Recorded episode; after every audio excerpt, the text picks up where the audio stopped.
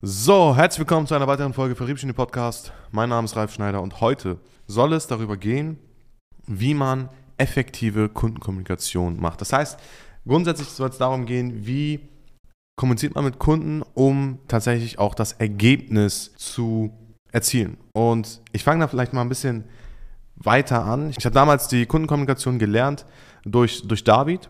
Ich habe ihn tatsächlich immer bei jedem einzelnen Gespräch begleitet. Ähm, müsst euch vorstellen, David ist durch das Büro gelaufen, rausgegangen mit dem Hund Gassi und hier und da und ich musste ihn immer auf Tritt und Fuß begleiten.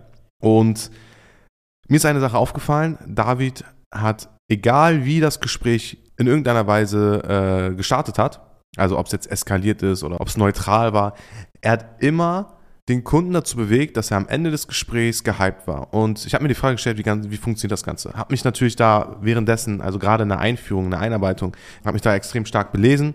Zum Beispiel Jack Nasher war ein weiterer Punkt, wie ich adäquate Kundenkommunikation bzw. erfolgreiche Kundenkommunikation gelernt habe. Da geht es sehr, sehr viel um Kompetenz, um wahrgenommene Kompetenz. Ich will das Thema wahrgenommene Kompetenz und Kompetenz nicht anreißen, weil es ist ein Riesenthema und ich glaube, da wird auch schon ein paar Mal drüber gesprochen. Ich will einfach nur ganz kurz darüber sprechen, wie wichtig das ist. Also grundsätzlich ist es so, man mag denken, dass man einfach dem Kunden das mitgibt, was er an der Stelle braucht. So. Das heißt, der Kunde kommt zu dir und sagt, hey Ralf, ich brauche jetzt hier äh, einen richtig geilen Kaltakquise-Prozess. So. Und der wesentliche Faktor, wie die besten Erfolgsgeschichten auch mit SalesX passiert sind, ist nicht einfach nur das umzusetzen und zu sagen, ey, ja, alles klar, Kunde X, machen wir.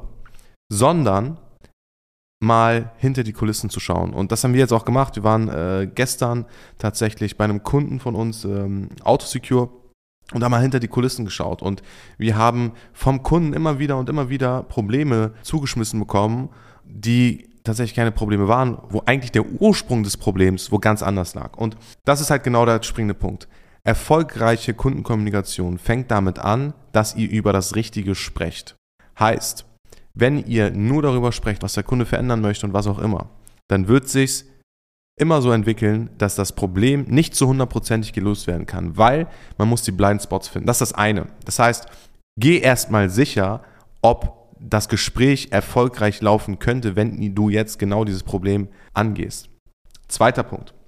Es geht grundsätzlich darum, ein Mensch erinnert sich immer an den Anfang und an das Ende eines Gespräches. Heißt, sorg dafür, dass du die Kommunikation im Gespräch extrem locker gestaltet, sodass sich die Person öffnet und vor allem, sodass du genauso Rapportbuilding betreiben kannst, wie zum Beispiel im Sales. Da ist es genau derselbe Schnickschnack. Also Rapportbuilding hört nicht auf, wenn du den Kunden tatsächlich berätst, sondern es geht immer weiter und immer weiter und immer weiter. Genauso wie Sales immer weitergeht, ne? Das by the way. Aber vor allem Rapportbuilding und diese Gemeinsamkeiten, diese, diese, diese Cliffhanger, wenn man ins Gespräch startet. Also ich habe mit jedem einzelnen Kunden, wenn ich ins Gespräch starte, habe ich immer einen Aufhänger.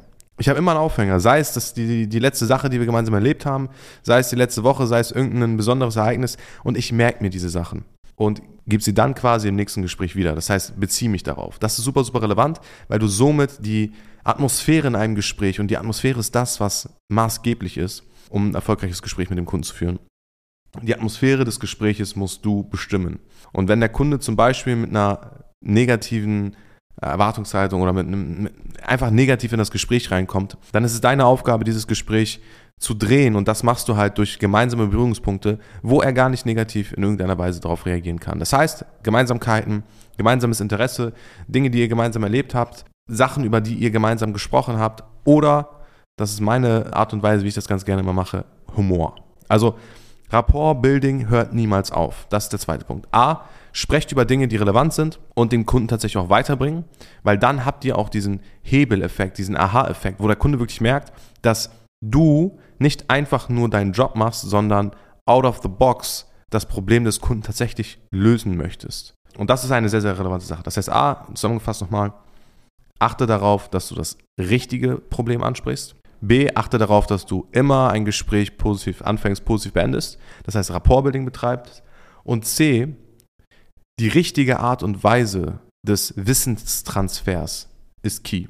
Das heißt, wenn du den Leuten sagst, du musst in der Kaltakquise super überzeugend sein und du selber so redest, ja, du musst in der Kaltakquise sehr, sehr überzeugend sein, dann bringt das gar nichts. Das heißt, die Art und Weise, wie du eine Information, ich sag mal salopp gesagt, in eine Person reinprescht, das ist das Entscheidende, weil es geht im Endeffekt nicht nur darum, dass der Kunde es hört, sondern es geht auch darum, dass der Kunde in irgendeiner Weise etwas umsetzt. Egal, ob du eine Agentur hast, egal, ob du ein Beratungsunternehmen hast, egal in welchem Bezug.